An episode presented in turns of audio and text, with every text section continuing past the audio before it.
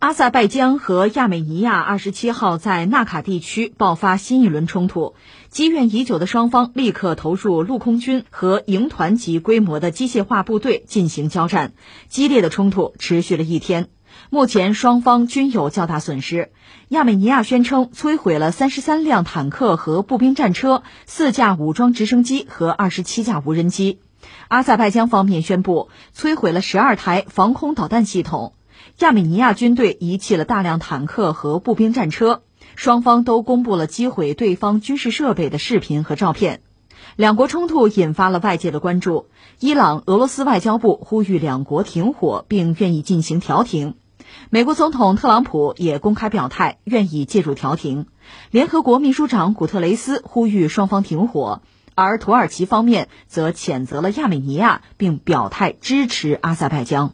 这就说到阿塞拜疆和亚美尼亚了。我这么说吧，如果他们俩之间不睦啊，打战争状态、紧急状态，这个我们只能说并不奇怪。而且呢，一说发生这样的事情，肯定和一个地方有关，这地儿叫纳卡。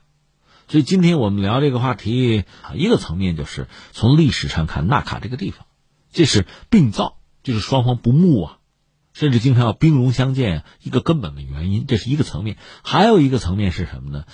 其实还有其他一些力量在做动作吧，在左右吧，那施加影响吧，这是一个。那如果再说什么呢？那就是我们预判一下未来吧。这么三点啊，一个咱们就先看历史啊。纳卡这是个地名，确切说叫做纳戈尔诺卡拉巴赫，这叫纳卡。这个地方人口大概十四万吧，是在高加索山脉的南边。那你说这个地方为什么就是战事频发啊？战事频仍，我说一句话你就明白了。它呢，在苏联时代，它是阿塞拜疆共和国的一个自治州吧，自治区。苏联，苏联嘛，苏维埃社会主义共和国联盟，这个联盟里边有一个叫做阿塞拜疆，也是社会主义共和国。我不说了吗？纳卡地区算是它的一个州，但是这儿呢，亚美尼亚人多，亚美尼亚人口占大多数。你想这不拧巴吗？出问题就出在这儿了。当然说苏联，你就说它从诞生到解体，其实离今天也不很遥远吧？你要往历史上往前追哈，公元前一百九十年左右吧，当时有一个亚美尼亚王国，注意是亚美尼亚王国，它曾经达到极盛。那它的版图呢，大约是从里海的西岸能到地中海的东岸。你说那也没多大哎，当时当地都是小国。这么看呢，亚美尼亚算是一个相对比较大的王国了啊。所以这一块把今天的亚美尼亚、阿塞拜疆都包进去了。但是后来出了麻烦，一个是罗马，罗马帝国扩张，还有波斯帝国。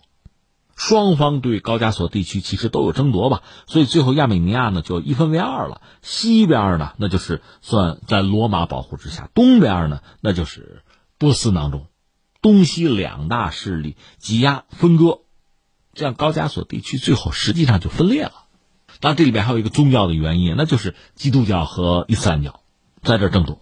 接受基督教的是西边嘛，也就是如今亚美尼亚人的祖先嘛，接受基督教。而波斯本身，你知道是被阿拉伯帝国给取代了，所以东边呢，就是阿塞拜疆这块儿吧，他们的祖先吧就接受了伊斯兰教。后来阿拉伯帝国又灭亡，然后这个奥斯曼土耳其又强势崛起，所以这一块呢，呃，伊斯兰教又繁荣起来，因为奥斯曼土耳其是信伊斯兰教啊。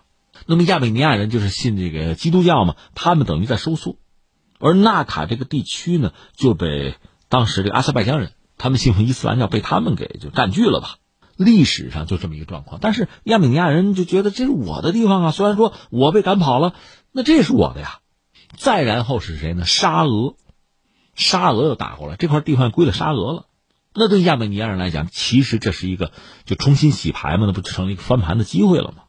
我们知道沙俄和土耳其打仗啊，打了得有二百年嘛，俄土战争啊，最终高加索、外高加索都被并入俄罗斯的版图。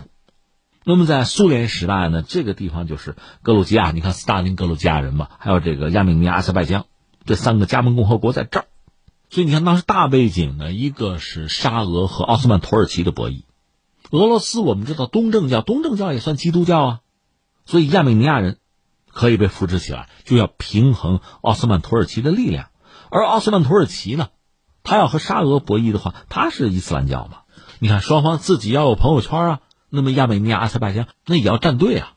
但这个地方实际上是沙俄统治啊。这么说吧，就在苏联苏联诞生啊就成立之前的时候，沙俄经营这个地方纳卡这块儿吧，亚美尼亚人这算叫回归啊，返回纳卡呀。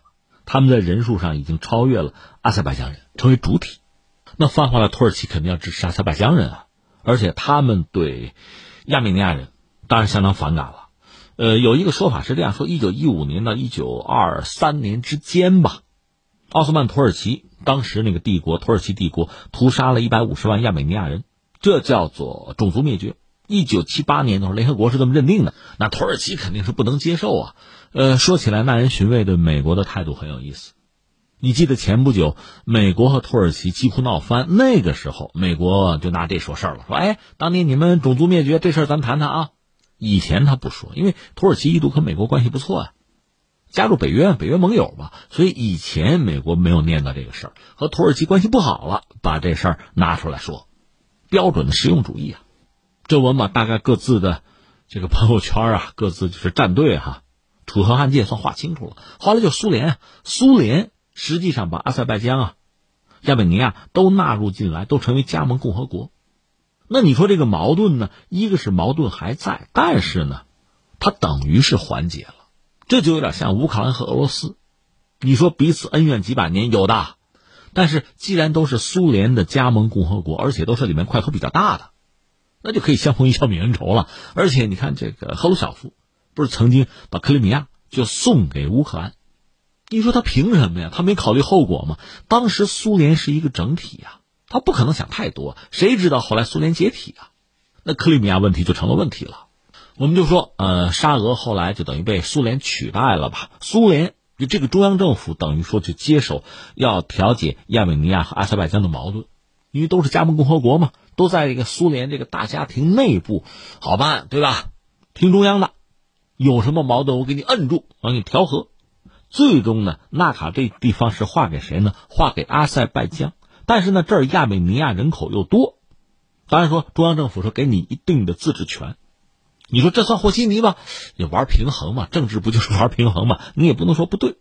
总之，当时这个状况也就维持住了，维持到什么时候？苏联衰落，苏联还没有解体呢，这个地方就已经闹起来了，就兵戎相见了。因为你想纳卡这个地方嘛，因为他亚美尼亚人多，他当然倾向于和亚美尼亚合并，那是祖国呀。但是阿塞拜疆说那不行啊，你是我的呀，你人爱走不走，地儿得给我留下呀。所以你看，苏联其实还没有解体，他们之间就已经爆发了战争，一直打到苏联解体之后，打了三年吧。一九九四年，双方是就俄罗斯吧斡旋，不要打嘛。当然还有外部势力的干预，比如欧洲啊，大家就劝不要打啊，不要打。最后就摁住了，摁住就是签和平协议吧。其实怎么说呢，咱们得用这四个字叫不战不和。这时候什么状况？纳卡被谁占着呢嘛？被亚美尼亚，因为那儿亚美尼亚人本来就多嘛，所以双方打仗，这个地方包括周边一些地方都被亚美尼亚占了。但是阿塞拜疆不服气啊，我的地方你抢了，你叫侵略呀！所以你想，这个矛盾就在这摆着，矛盾随时可能激化。但是大规模的战争嘛，又不太容易爆发，因为这有点像赌博了。你作为这个执政者吧，如果你打这一仗，你能保证战争能赢？哎，国家会获得巨大的利益，没有问题。关键是你有这个把握吗？你没有啊！你万一输了呢？那不就赔了夫人又折兵吗？但是呢，你想公众的这个民族主义心态被点燃，而且历史上积怨那么多那么久吧，你没有办法平息化解不了。再加上你说媒体也好，一些政客也好啊，都有各自的利益，都会渲染这种矛盾，激化这种矛盾。因为他只要不执政，他其实不用负这个责任的。但另一方面，呃，双方就这两个国家其实经济状况也都不是很理想。国内矛盾一旦尖锐的话，那就愿意转嫁矛盾，推到敌人身上去吗？这样的故事我们在人类历史上反复的就看到了。所以现在等于说这又闹起来了，一个是有武装冲突，然后阿塞拜疆的杀手锏就拿出来了。我现在是承认纳卡地区独立，你先独立，独立将来等于就可以并过来了。一个亚美尼亚，一个阿塞拜疆，这个说我全国动员，那个我战争状态，对吧？就这个样子。那至于其他几个角色，你看欧盟，欧盟马上站出来，和事佬嘛，呼吁两国，呀，停止敌对行动。这和联合国类似，联合国就那个古特雷斯啊，秘书长对于纳卡地区的冲突极度关切，呼吁马上停止战斗。至于俄罗斯呢，他是总统普京和亚美尼亚的总理也通了电话。嗯，这个总的来说也是斡旋，也是要劝吧。俄罗斯外长呼吁尽快促成亚阿双方在纳卡地区停火，不要打，因为毕竟在俄罗斯家门口啊，不要乱嘛。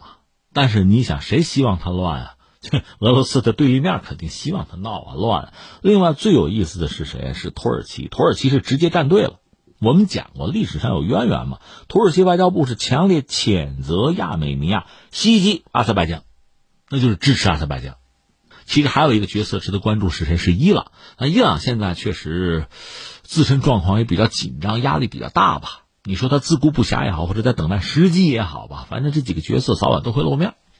那今天我们这个话题三条吧，第一条我们讲了讲历史，第二条讲了讲周边几个角色啊，有不同的力量的施加影响嘛。那你说然后怎么办啊？你说未来怎么办？三条，第一条就是现在是个什么状况啊？双方已经打起来，损失惨重，而且都是正规军参战啊，不是什么民兵。正规军参战打的都是有板有眼，是一板一眼。总的来说，目前我看态势呢，阿塞拜疆军队是进攻的一方，亚美尼亚是守方嘛。进攻一方那容易损失惨重了，因为亚美尼亚人在这个地方经营很长时间了吧，那地形地貌呃比较熟悉，而且可以做一些有利于自己的战场建设，所以进攻一方容易受到打击。所以阿塞拜疆方面损失惨重，但是从军力来讲，特别从这个武器啊这个层面讲，似乎他们相对占优，买了一些先进武器，关键是土耳其支持他，所以进攻受阻呢，呼叫空中支援啊，用无人机。他们用土耳其的无人机，以至于亚美尼亚现在就是呼吁说：“大家小心啊，别让土耳其掺和啊，土耳其不能掺和进来啊。”另一方面，阿塞拜疆还担心俄罗斯帮助亚美尼亚呢，这都算是这个历史啊曾经的格局带来的阴影和焦虑吧。现在是这么一个状况啊，这是一个。然后我们接着说，你说未来估计事儿也不至于太大吧，因为这个地方整个这个力量结构没有发生根本性的变化。你比如说俄罗斯啊、土耳其啊。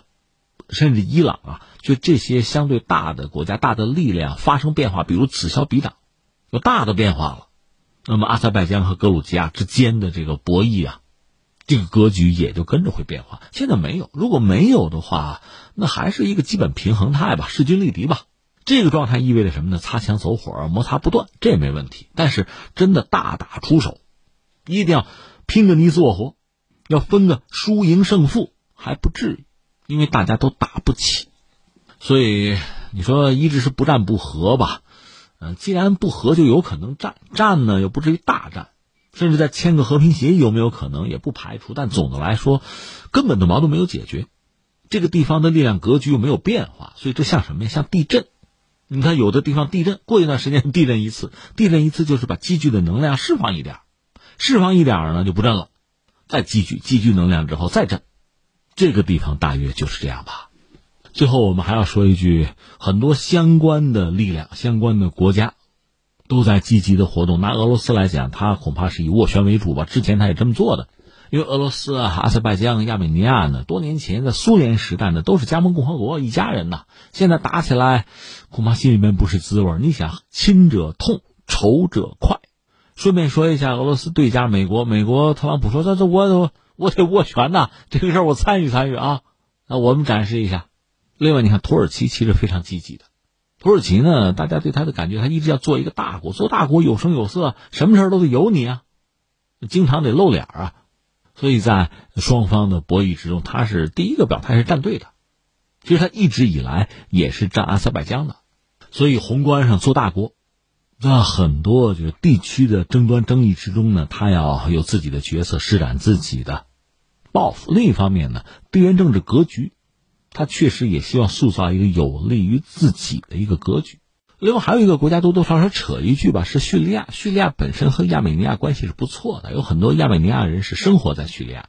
叙利亚内战之后呢，这些人境遇就很悲惨吧，很多是要回国。另外呢，土耳其又在叙利亚用兵，这样亚美尼亚人对土耳其的态度啊，当然越来越反感啊，愤恨啊。那你想，叙利亚内战大量的这个武装人员、武装分子流向四方，这个对亚美尼亚、对阿塞拜疆其实也产生这样那样复杂的影响啊。而今呢，在两国战争爆发啊，你可以看到他们背后，刚才我们讲有诸多力量、诸多大国吧。一般说来，阿塞拜疆背后肯定是有土耳其，这已经明确表态了。他们又担心俄罗斯站在亚美尼亚背后，而伊朗现在态度依然还不是很明确。但是，一般说来，他也不会袖手旁观。我们现在看到大约就是这样一个格局。